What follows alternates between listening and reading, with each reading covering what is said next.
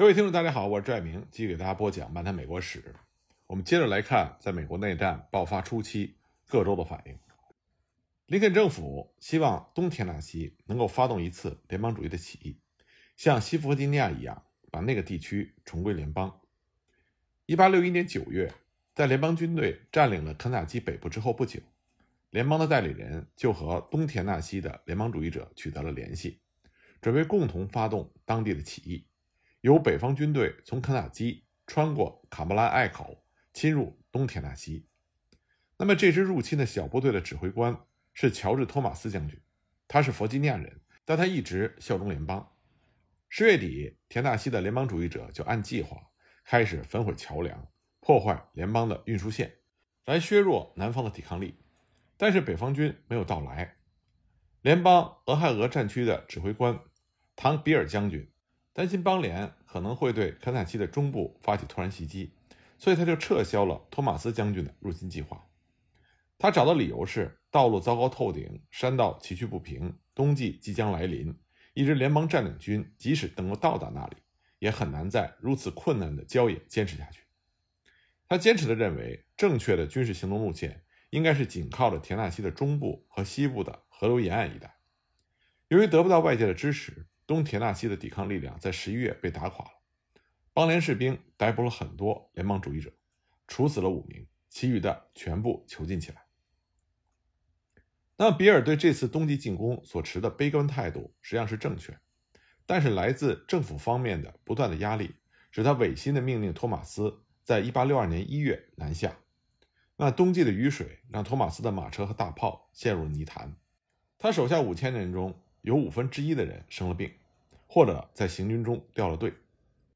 而更为不幸的是，一支四千人的邦联部队，在乔治·克里坦登和弗里克斯·佐利科佛的率领之下，在一月十九日的拂晓，给托马斯一个突然袭击。联邦的士兵们虽然一开始被打得向后败退，但他们很快集结起来，发起了猛烈的反击，击毙了佐里科佛，彻底打败了叛乱分子。这对托马斯来说是一次关键的战术上的胜利，但是在战略上，它的意义微乎其微。在寒冷的冬季，若想在坎布兰河以南的荒山野岭中向前推进，这是不可能的。直到春天，西田纳西的重要战役让联邦军的注意力转移到了这边的战场。那么，使林肯感到悲哀的是，东田纳西注定还要被邦联控制一年半的时间。纵观全局，一八六一年。上南方重大斗争的结果可能对联邦有利，尽管这个地区有四个州——弗吉尼亚、北卡、田纳西和阿肯色，他们都倒向了邦联一边。这个损失仍然可以由上述州人口数量相等的五个边境州来弥补，包括西弗吉尼亚。这五个边境州支持联邦，而且呢，这五个州的粮食、畜牧业、铁、铅、盐以及其他的军需物资的产量。都要高于邦联的四个州。联邦控制的肯塔基北部以及密苏里提供了通往西部战场那些主要河流系统的战略要道，这就使得北方在1862年通过水路成功的向邦联的纵深地带入侵。虽然联邦的边境州有将近十万人为邦联作战，但是呢，在上南方的邦联州，最终为联邦作战的人数也至少有四万五千白人和相同人数的黑人。然而，在1861年春季，美国内战刚刚开始的时候，大多数的事态还是要看将来的发展。在这场战争的最初几个月内，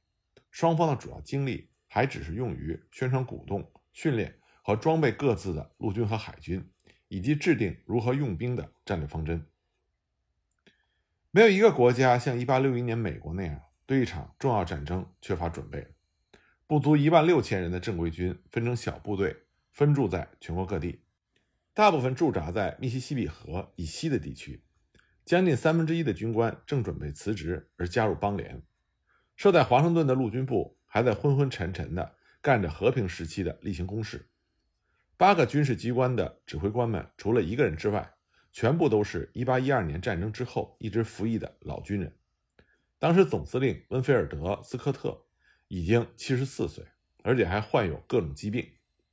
那里没有一个像总参谋部这样的机构，也没有精确的军用地图。当亨利·哈勒克在1862年着手指挥西部战场战役的时候，他使用的居然是从一家书店买来的地图。西点军校的确是一所优秀的军事学校，但它的过硬专业是工程学、数学以及筑城学。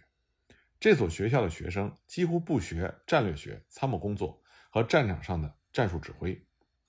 西点军校的很多毕业生，包括南北战争中那些著名的将军们，像麦克莱伦、格兰特、谢尔曼、杰克逊、戴维斯以及布雷格，他们都已经辞去了军职，而在从事文职工作。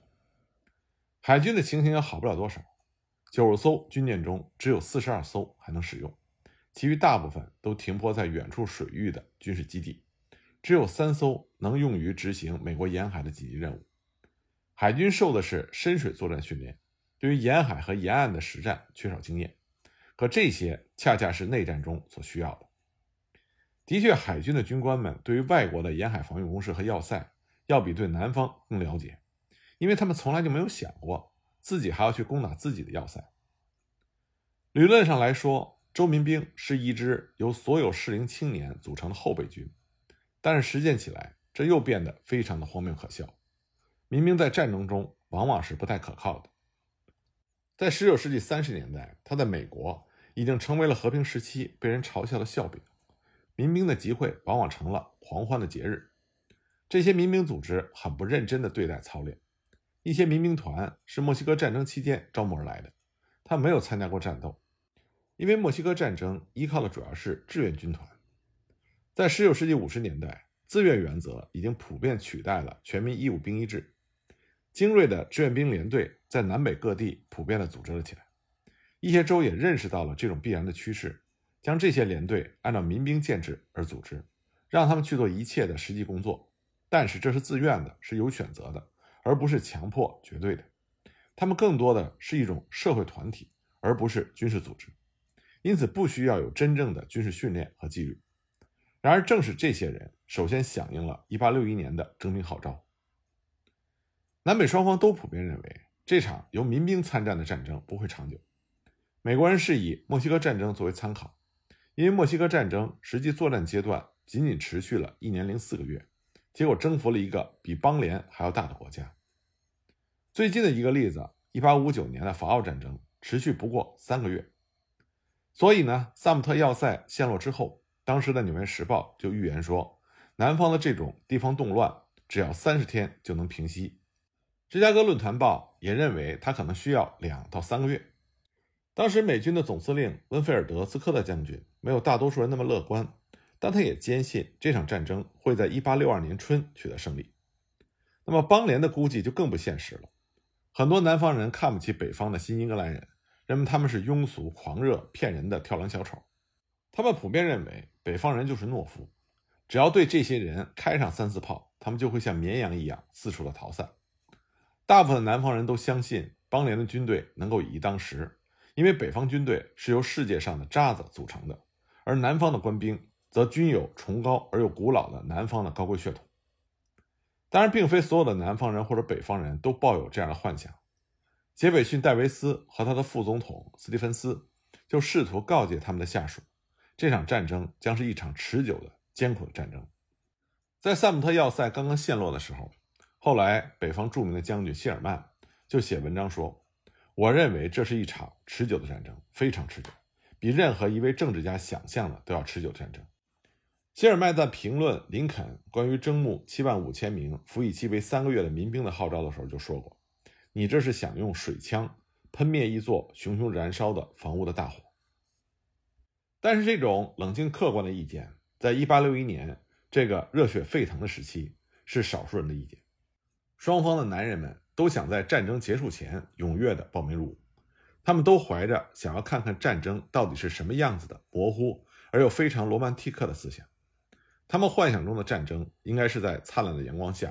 军乐队、旗帜、大队的人马。迈步通过广阔的战场，走向辉煌的胜利，即使有牺牲，也是光荣而毫无痛苦。谁也没有去想象泥泞的道路、令人窒息的尘烟、筋骨酸痛的疲劳、烧灼般的干渴、饥肠辘辘的绞痛、行军或者露营中刺骨的寒冷和令人头昏的炎热、枯燥的军营生活、部队简陋医院中撕心裂肺的呼喊、战争中的硝烟、轰鸣、混乱和恐惧，以及外科手术帐篷中斑斑血迹和截下的肢体。如果他们能预见到这一切的话，他们的狂热也许就会减弱。林肯认识到，即使打一场短期战争，三个月的兵役期也是不合适的。因此，五月三日，林肯又发出了号召，招募四万两千名服役期为三年的志愿兵。为了扩充正规军，而补充了两万三千名新兵，并且直接为海军招募了一万八千名水兵。林肯采取这些措施的唯一的法律根据，是他作为总司令在战争的非常时期所拥有的权利。但是他也希望国会在七月十四日开始举行的特别会议上批准他的行动，国会就批准了他的行动。在他递交给特别会议的咨文中，林肯还要求批准至少再招募四十万的志愿兵，国会则批准了五十万。最后呢，根据一八六一年总统和国会的这个决定，一共是招募了七十万，其中大部分新兵的服役期为三年，一些服役期为三个月的团又重新被改为三年。许多其他民兵部队的士兵，在他们服役期满之后，又应征到了服役期为三年的新团。征召一个三年服役期的团的过程是这样的：一些重要人物成立一个征兵办公室，并且负责组织征兵集会。当入伍的人满一百名之后，就被编为一个连。当时的十个连组成一个团。根据长期以来在民兵和志愿兵中形成的传统做法。大部分连的士兵选举产生连级军官，包括上尉、中尉、少尉，而连级军官再选举团级军官、上校、中校和少校。州长正式任命团级军官，但是被任命的大多数都是那些由下级军官选举上来的人。实际上，各级军官的选举常常取决于他们在组建连队时所起的作用，或者是他们的政治影响。军官的当选往往是对他们领导资格在形式上的认可。征兵和部队编制主要是以地域为基础，一个连甚至是整个团的人都会来自于一个城镇、县或者市。联邦军队中许多团的组成是由种族决定的，许多团有时整个旅主要是由美籍德意志人或者是美籍爱尔兰人组成。在战争的最初几个月内，军服和其他装备都是由各州或者地方提供。这就使得军装的颜色和式样各不相同，从深蓝色上衣和浅蓝色裤子的正规军的军装，到根据著名的阿尔及利亚法国殖民军军装制作的华丽的义勇军军服。起初呢，一些联邦团穿的是灰色军装，而一些南方同盟部队反而身着蓝色军装，结果在早期的战斗中经常会造成悲剧性的误会。直到1862年，联邦军队的军装才一律改成了蓝色。北方征兵过程明显表明，地方一级的积极性很高，然后上至陆军部，效率是一级不如一级。征兵动员工作也是各行其事。陆军部长西蒙·卡梅伦力不胜任。当各个团开到各州的集合地点或者是训练营地的时候，都出现了军用物资严重缺乏和混乱的现象。格兰特将军在1861年11月的时候，在他的报告中就抱怨说，运输工具严重不足。我没有救护车，收到的衣服都是质量低劣，而且数量不足。军需部门的资金太少，因此政府的贷款已经用完。总之，情况是一团糟。由于1861年急需签订战争物资承包契约，就出现了一系列的丑闻和对谋取暴利的指控。少数服装承包人供给部队的是用碎羊毛料压制而成的布片制作的军装。这种布料被称之为软再生毛，只穿几个星期就会被撕裂。直到国会设立了一个监察委员会，由斯坦顿在1862年1月接替了劣迹昭彰的卡梅伦的陆军部长职务，契约和供给联邦军队的给养，这才真正做到了按照契约和效率办事。到1862年为止，北方军队大概成为了有史以来全世界装备最精良的部队。但是毫无作战准备的整个社会还需要整整一年才能够适应这场战争的需要。从某些方面来说，南方的战争动员要比北方进展的迅速。尽管邦联刚开始并没有正规军或者海军，并且几乎不具备创建海军的条件，但是南方的很多志愿兵连在他们的州一退出联邦，就立刻改为战时的编制。一八六一年三月六日，在攻打萨姆特要塞之前的五个多星期，邦联国会就已经批准招募了十万的志愿兵。五月又颁布了两个再增加四十万人的征兵法令。虽然南方的人力资源还不到北方的三分之一，但是到了一八六一年七月，他进入战争状态的部队却几乎相当于联邦的三分之二。南北双方的征兵过程颇为相似，州和地方争取主动，向陆军部输送志愿兵的数量超过了其装备能力。被邦联所夺取的美国军火库内存有十五万支滑膛枪。但是其中大部分都过于陈旧，很多已经不能使用。邦联的志愿军士兵大多是携带自己的武器，很多连队开始的时候背的都是散弹枪、猎枪或者是老式的随发枪。在1861年，各团都是穿着各自的军装，样式和颜色都是各不相同。邦联规定了学生灰作为统一的军装颜色，但是从来也没有能够统一起来。很多士兵根本穿不上像样的军装。最常见的颜色就是灰胡桃色，这是一种用灰胡桃树或者是胡桃壳制成的燃料所染成的灰褐色。联邦和邦联陆军在编制上大体相同，基层部队都是团，三个战斗兵种是步兵、炮兵和骑兵。步兵是炮兵和骑兵的中坚力量。内战期间，联邦征召了相当于两千零四十七个团的陆军兵力，一千六百九十六个步兵团。二百七十二个骑兵团和七十八个炮兵团，邦联方面团的数目或者是大概数目不详，因为当时的记录或者丢失，或者是被毁了。但是根据估计呢，应该是有七百六十四个到一千个团。